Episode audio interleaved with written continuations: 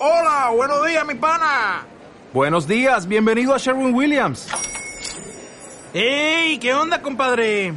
¿Qué onda? Ya tengo lista la pintura que ordenaste en el ProPlus app. Con más de 6.000 representantes en nuestras tiendas listos para atenderte en tu idioma y beneficios para contratistas que encontrarás en aliadopro.com. En Sherwin Williams somos el aliado del PRO. Seguro que has tenido un sueño más de una vez. Seguro que has pensado en crear tu propia empresa. Por eso esta nueva colección de podcasts de capable.com va sobre aprender a emprender. Los mejores emprendedores van a compartir sus vivencias, sus consejos, sus recomendaciones que te ayuden a convertir tu sueño una realidad. Muy buenos días, estamos aquí en el nuevo podcast de Aprenda a Emprender con Andrea Mañas, eh, la CEO de Powering of Road. Y bueno, va a contarnos un poco cómo llegó hasta aquí a liderar esta startup, qué es lo que más le apasiona del proyecto y cuál ha sido su experiencia emprendedora. Bueno, pues en primer lugar, muchas gracias por, por, invitarme. Me parece muy importante además esta, esta labor de difusión un poco ¿no? y de acercamiento de, de, distintos perfiles de emprendedores, porque bueno, yo de hecho consumo también este tipo de podcast, me parece fundamental, un poco para paliar esa sensación de soledad a veces ¿no? que tenemos los emprendedores eh, pues al enfrentarnos a, a, nuestra, a nuestro emprendimiento al final. Y bueno, pues eh, yo en realidad es que siempre he sido como inventora, o sea, ha sido algo como muy natural en mí, creo que es algo, pues no sé, a veces preguntan, ¿se nace o se, o, o, o se, hace, se ¿no? hace, ¿no? Y en mi caso pues ha sido totalmente, totalmente natural, o sea, desde pequeña yo siempre estaba inventándome cosas, eh, me inventaba sabores nuevos de helados y, y cosas súper, súper raras y... Y bueno, en este sentido eh, estudié luego, eh, me licencié en Derecho, soy abogada de, de formación. Eh, sí que es verdad que ahí pues un poco me encaminé más hacia una parte más práctica, pero mi especialización fue en Derecho Administrativo y eso también me permitió pues acercarme a las empresas, ¿no? Y, y un poco al final darme cuenta de que lo que me, me interesaba más pues era saber cómo lo habían hecho. O sea, no, no, me interesaba tanto gestionar el procedimiento ¿no? que tenía en ese momento entre manos o lo que fuera, sino que me, me gustaba pues, eh, escuchar a esos empresarios, ¿no? ver cómo lo hacían ellos, qué, qué, por qué habían pensado de esa manera. Y, y, un poco eso fue, fue lo que a mí me empezó a dar la intuición ¿no? de, que, de que necesitaba pues, cambiar de, de, de ambiente ¿no? y de aires. Eh, estudié en, el, en, en, Derecho, ya te digo, eh, trabajé en el Colegio de Abogados de, de, Madrid y eso ya fue lo que me, lo que me terminó de, de, producir esa catarsis de, pues de que tenía que cambiar mi orientación.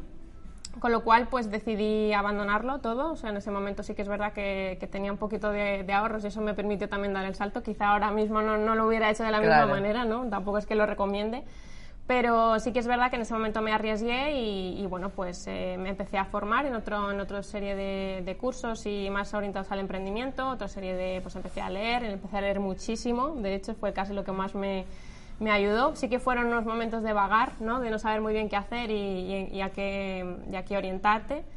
Pero bueno, en este tiempo pues también conocí a quien es mi socio actual, que es eh, Pachi, y, él en ese momento tenía un negocio de entrenamiento personal y me ofreció pues... Eh, dirigirme a, a, la parte más de, pues, de dirección, a ayudarle en esa, en esa parte pues, no, de, de conseguir clientes, de captar, de diferenciarnos y, y, pues, de crear un poco esa estructura en el negocio de entrenamiento personal. Y porque vivimos en la Sierra de Madrid y también tenemos un poco ese entorno ¿no? de, de gente de moto, gente de campo, gente de bici pues eh, al entrenamiento personal, al negocio de entrenamiento personal, nos dimos cuenta de que nos llegaban eh, pues gente de ese, de ese, entorno, de ese nicho, gente que, que, que, montaba en moto, que montaba en bici y que tenían problemas físicos pues recurrentes y que venían como muy todos hacia lo mismo, ¿no? hacia sí. los mismos problemas y con las mismas necesidades. Y fue eso lo que nos dio un poco la, la idea ¿no? de observar que había una pauta que se repetía y que nosotros necesitábamos poder llegar a más gente, con lo cual yo en aquel momento pues le, escuchaba muchos podcasts y, leía bastantes blogs y entonces me di cuenta de que tener un blog era una buena manera de, de, de, de poder divulgar de una forma más, más amplia. ¿no? Sí, exacto. ¿Y cómo ha pasado Powering of Road de ser un blog a una app avanzada para preparar a pilotos y aficionados de, este tipo de deporte?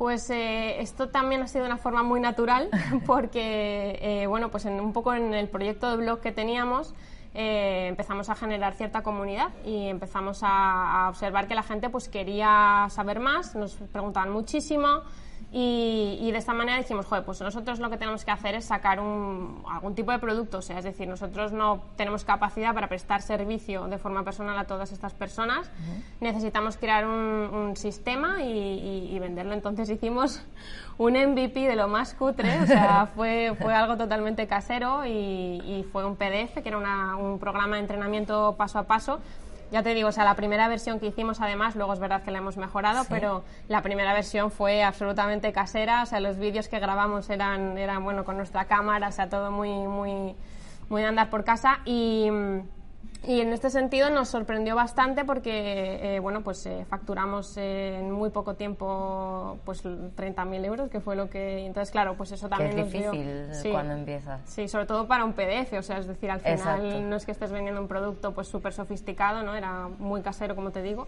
Bueno, realmente lo que estabais descubriendo es que había una necesidad y que había que resolverla, había que, que dar una solución a eso. Claro, sea, como fuese. Exacto, o sea, es que fue literalmente como fuese. fue saliendo solo por eso entonces. Sí, entonces, bueno, pues eh, un poco con esta, con esta trayectoria que teníamos, eh, en nuestro negocio de entrenamiento personal, eh, pues teníamos la suerte también de, bueno, de tener trato con, con, empresarios y con personas pues que, que un poco también tenían esta vena emprendedora y justamente conocimos a Luis, que es el CEO de Open Systems, que, bueno, ahora mismo son nuestros socios tecnológicos, pero por aquel entonces pues solo era un, cliente. Y entonces empezamos a hablar con él, pues por dudas, simplemente. Entonces le planteamos nuestro caso, nos tomamos cuatro cafés y, bueno, pues un poco él vio, vio esta, esta base que teníamos, ¿no? Y, y fue él quien nos dijo, oye, venid a hacernos una presentación eh, formalmente a Open Systems, a mí y a mi socio, y, vemos. Entonces, pues nada, yo me preparé una presentación, no sabía muy bien a lo que iba, sinceramente, porque yo tenía como la mentalidad todavía de ser muy orgánico todo, no habíamos hecho nada de marketing, no teníamos ni idea de lo que eran social ads, no sabíamos nada, ¿no? Eh, yo iba con mi blog y con mi MVP y se acabó, o sea, total, que fuimos a esa presentación y y ya pues les gustó bastante, entonces empezamos a, a tener, eh, pues hablar de números, a hablar de participación, a hablar de las cosas que se podían hacer con tecnología y de esa manera pues eh, yo la primera vez eh, les dije que no, o sea, estaba asustadísima, ¿no? Para mí era algo súper súper raro y, no, Dios mío, números y, y, porcentajes. Era tirarte a la piscina completamente. Bueno, claro, o sea, yo tenía un blog, es que no tenía nada más, ¿no? Con lo cual, bueno, pues después de pensarlo y después de, de conversar con ellos más profundamente, pues ya firmamos un pacto de socios, que es algo que además recomiendo a todos los emprendedores, firmar un pacto de socios y, bueno, pues eh, empezamos a desarrollar eh, lo que sería la app. ¿Y qué dificultades habéis superado una vez empezó esta primera etapa para destacar en el mercado? Bueno, em, el primer problema como, pues es, que no, no sabían eh, los pilotos, los riders, que tenían un problema. O sea, es que eso era fundamentalmente lo que sucedía, ¿no? Que que ellos eh, traían problemas latentes, ¿no? lesiones recurrentes, eh, pues problemáticas que se repetían, pero no sabían que ellos tenían la llave para, para poder solucionarlos, ¿no? con unos lo tenían normalizado y lo aceptaban. Tal cual, totalmente. O sea, era para ellos algo asumido, no intrínseco a su deporte, que, que tuvieran lesiones. Y claro, para nosotros, pues sabíamos que no era así, que no tenían que sufrir, que no tenían que tener esos problemas y que podíamos ayudarles y que estaba en su mano. Eh, con lo cual, pues eso fue un poco esa, esa labor de divulgación y de educación de alguna manera que hicimos fue un poco la primera problemática. Porque de hecho, eh, si buscabas sobre entrenamiento específico, etcétera, no había nada. Lo poco que había además eran todo mitos. Y, en ese sentido hicimos una labor importante de desmitificar. Y, bueno, pues eso fue, eh, yo creo, el, el primer problema fundamental. Luego, eh, también es verdad que el hecho de que yo esté liderando siendo mujer, me refiero este este proyecto dentro de un nicho que es claramente masculino, totalmente. Pues eh, no ha sido algo que, que, ellos eh, me hayan producido, o sea, es decir, no, no han reaccionado de una forma con rechazo, pero yo sí tenía la sensación, como un poco síndrome del impostor, ¿no? También siendo abogada, viniendo de fuera, ¿no? Era una cosa como que yo, yo que tenía que aportar aquí, ¿no? Y entonces es verdad que eso fue uno de- a nivel personal uno de los problemas eh, más, más importantes a los que me enfrenté al principio hasta que ya pues entendí que precisamente porque yo venía de fuera trayendo una visión de fuera del nicho estaba pudiendo hacer eh, eh, este emprendimiento, ¿no? O sea, sabía que, que podía aportar pues cosas que, que la gente de dentro pues no, no se fijaba en ellas, ¿no? Justamente, ¿no? Eh, y luego, aparte, bueno, precisamente por mi formación es que yo no sabía nada de nada. O sea, no sab- vamos, eh, no sé casi ahora, ¿no? Pero no sabía en ese momento pues nada de que era marketing, de que era eh, social ads, ni, ni cómo se gestionaban las redes sociales y entonces pues no paraba de formarme en millones de cosas, no sabía lo que era eh, montar una empresa, qué, qué tipo de cosas había que hacer cómo gestionar un equipo, o sea, nada, nada, ¿no? Con lo cual, eh, eso ha sido, o, lógicamente, mi falta de experiencia previa, otro de los, de los problemas que al principio... Casi no- es la actitud emprendedora, ¿no? El formarte continuamente Sí. y el aprender de donde sea cómo hay que hacerlo.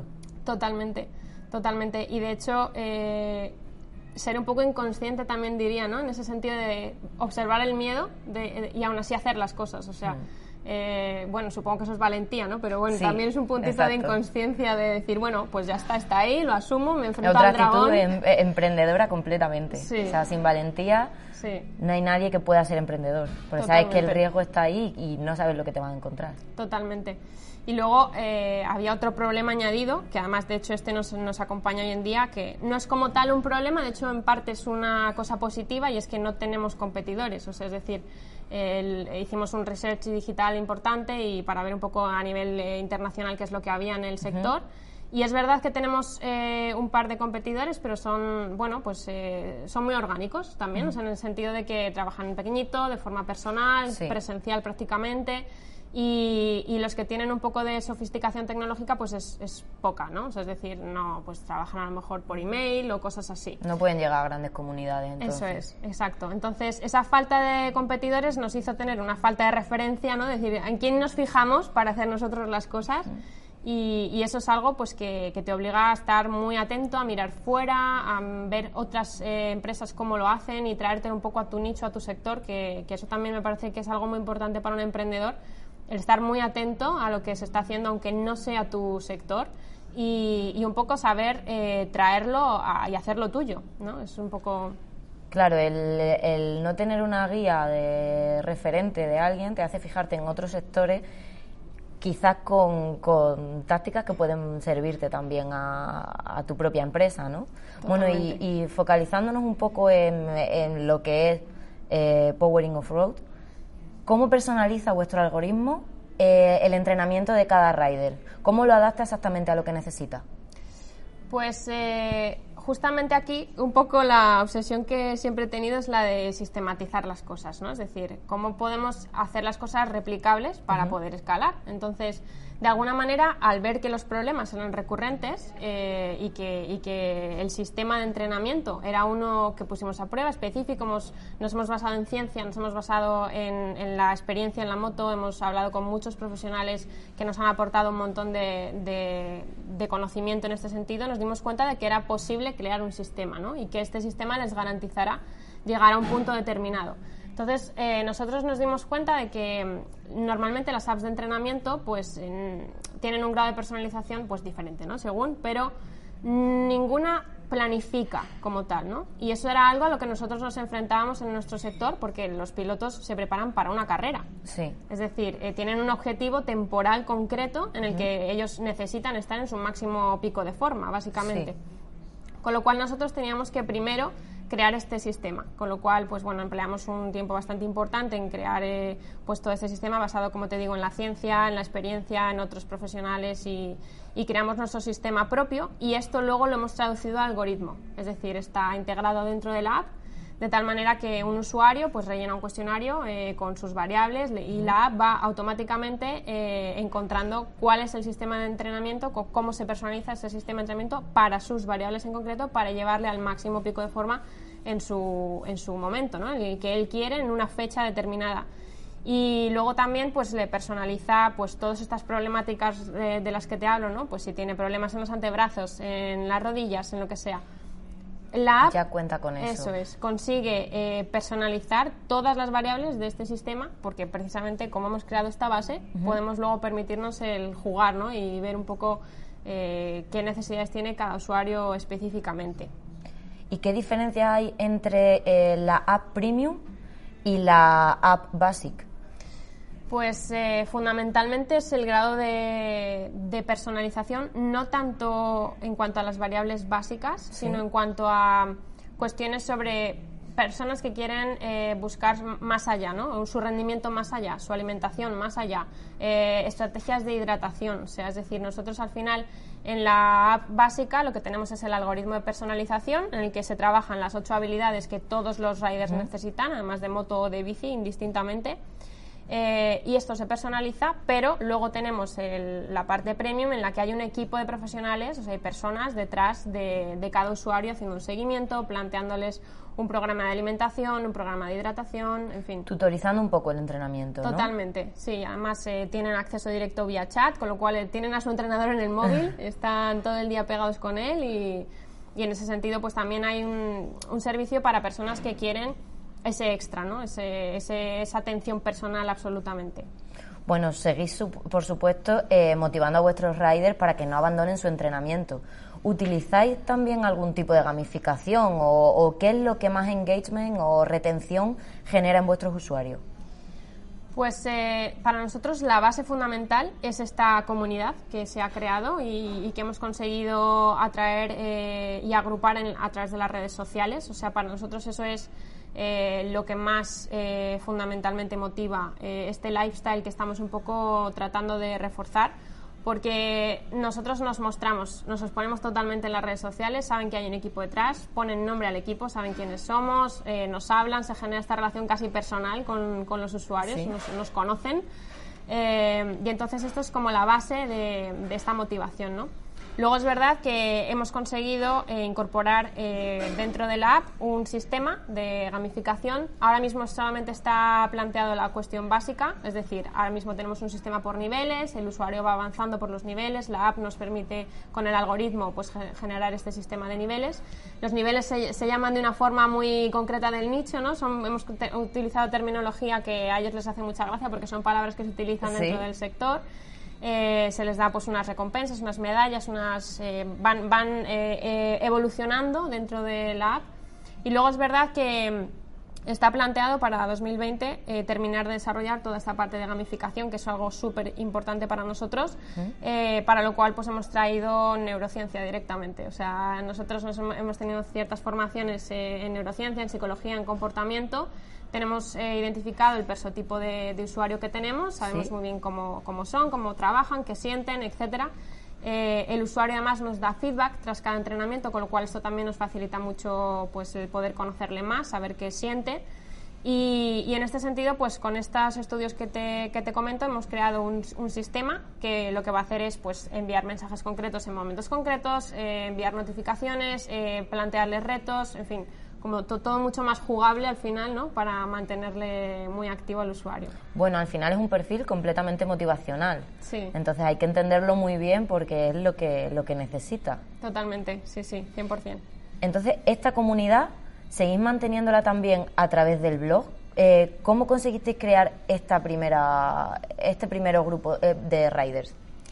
Pues eh, lo primero, lo que te digo es en relación a las redes sociales. O sea, el, hecho de cambiar el foco y decir, bueno, yo estoy de siempre detrás del ordenador, a pasar a exponerte, pues es algo que al final eh, genera muchísima empatía. es decir, te ven entrenar, te ven alimentarte, te ven montar en moto, te ven trabajar, te ven en eventos en los que luego ellos acuden y te buscan. O sea, al final el exponerse en redes sociales me parece algo bastante importante cuando lo que se trata es de generar un lifestyle, un motivacional y, un producto pues muy de nicho, ¿no? Porque al final esa empatía es lo que favorece que, pues, que haya como esa especie de amistad al final con cada usuario, ¿no? Em, luego, lo que ha sucedido es que los pilotos que han trabajado con nosotros o que han probado nuestro MVP, pues han visto que funciona. Entonces, eh, de forma totalmente natural lo han recomendado. O sea, es así de sencillo. Entonces, el eh, boca oreja de toda la vida. Totalmente. O sea, para nosotros de hecho ha sido muy importante porque de hecho, como te digo, no hacíamos marketing porque no sabíamos hacerlo. Con lo cual eso ha sido fundamentalmente lo que más eh, tracción nos ha traído a esta comunidad, ¿no?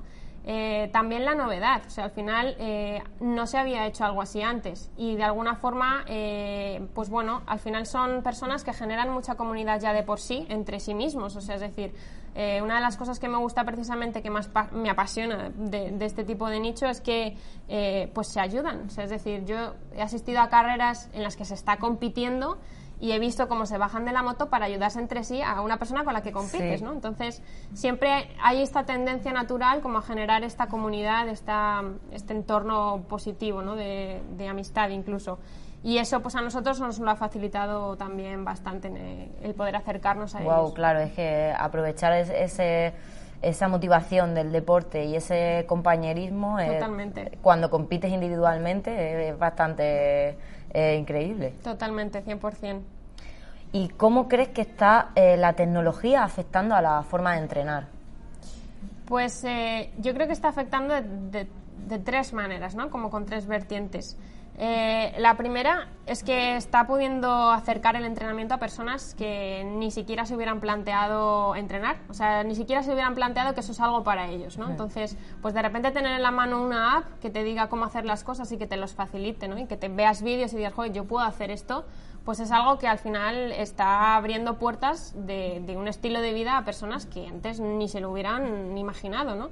Entonces, en ese sentido, la tecnología nos está ayudando a acercarnos mucho a muchas más personas. ¿no? De alguna manera está democratizando este acceso al entrenamiento y a, y a la vida sana y al estar en forma, al deporte.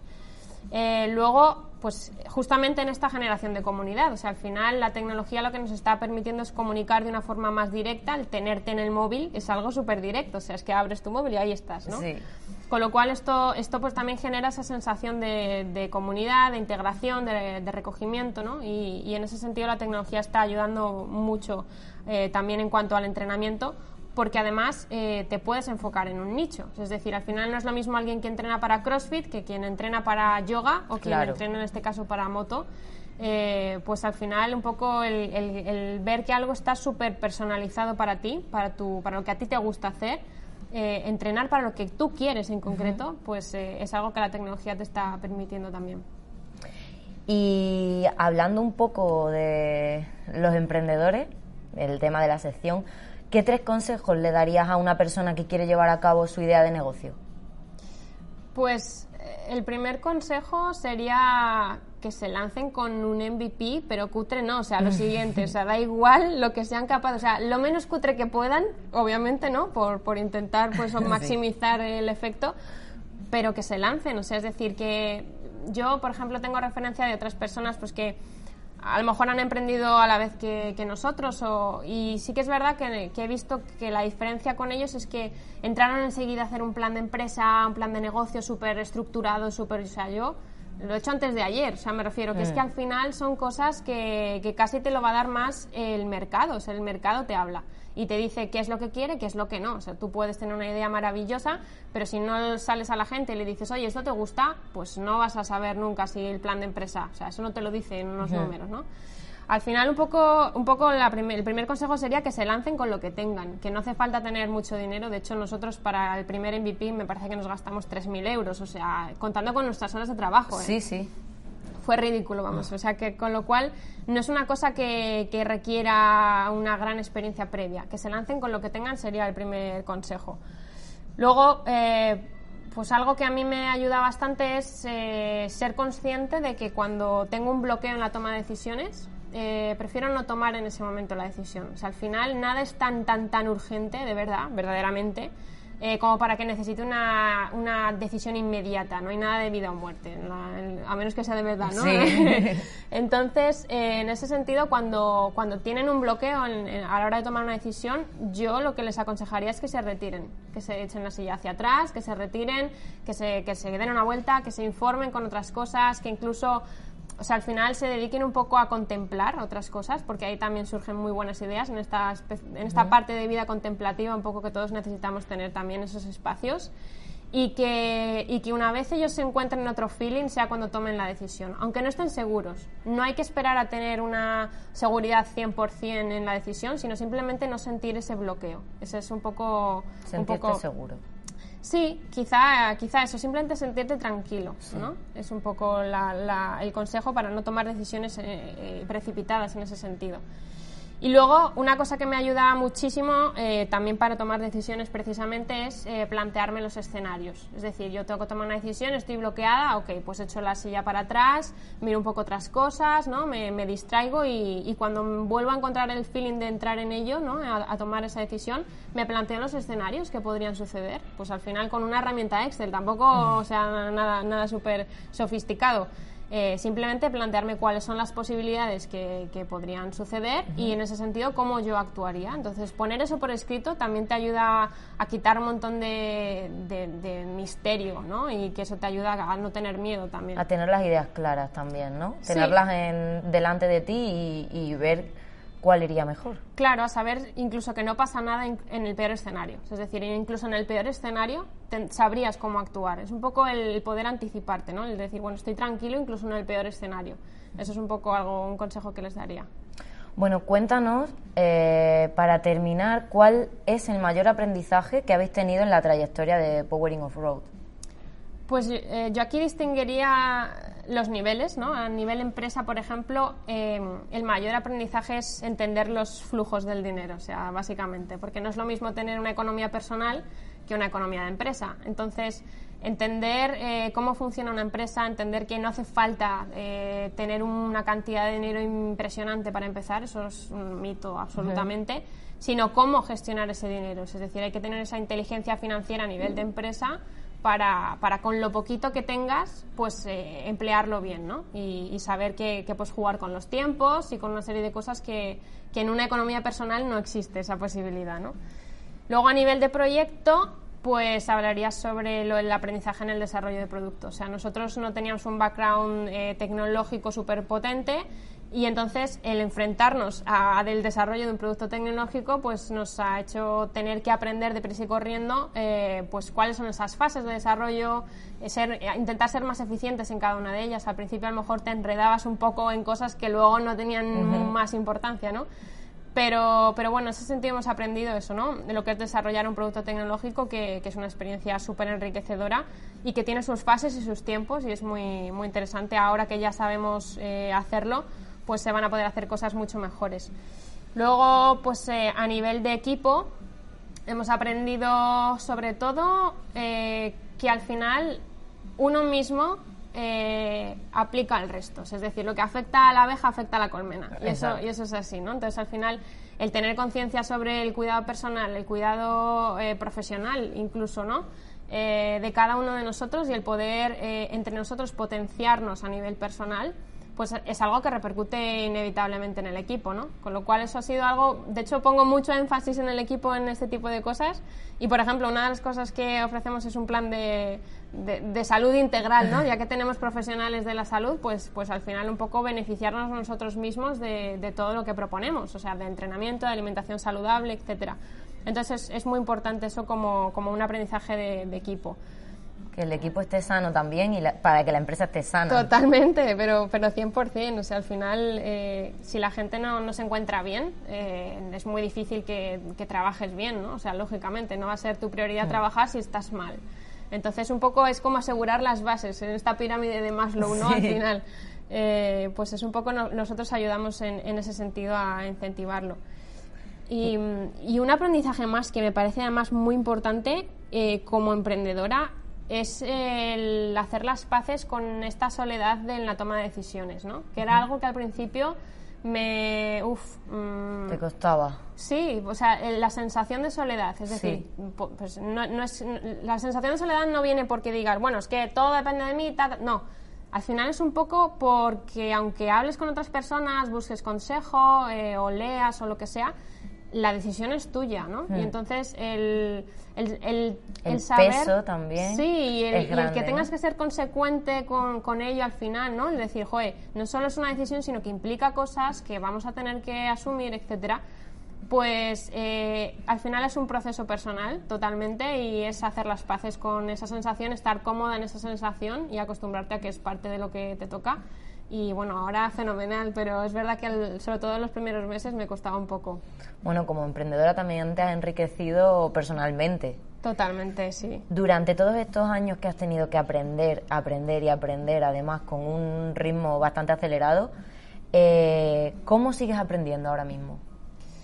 Pues eh, en primer lugar, yo siempre parto de la observación, o sea, cómo lo hacen otras personas, qué dicen otras personas, cómo piensan, eh, intento profundizar un poco en eso. Soy bastante humanista eh, en este sentido, ¿no? Entonces busco pues todo tipo de lecturas, desde filosofía hasta, pues no sé, neurociencia, ya te digo, o sea, cosas que al final te enriquecen desde un punto de vista pues muy amplio, ¿no? Y coger todos esos conocimientos y de una forma transversal traerlos a, lo que tú estás haciendo es un aprendizaje que, que a mí personalmente me, me, gusta y además me motiva y me carga las pilas. O sea, leer de repente sobre, yo qué sé, cosas de psicología que aparentemente no tendrían nada que ver.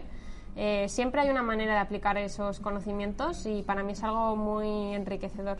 Luego, pues consumo muchos podcasts, eh, concretamente, bueno, escucho muchísimos, no solamente en España, sino también algunos extranjeros. Que, y bueno, tengo también mis, como mis referentes, eh, tengo libros ahí como de cabecera y, y, bueno, pues en ese sentido es lo que te digo, muy importante para mi aprendizaje tener muchas referencias. ¿Podrías recomendarnos algún libro ahora para emprendedores, para futuros emprendedores y emprendedores actuales? Pues a mí uno de los que más me ayudaron al principio fue uno de Bob Dorf y, Steven Blank. Eh, ay, no me acuerdo cómo se llama, no recuerdo ahora mismo el nombre.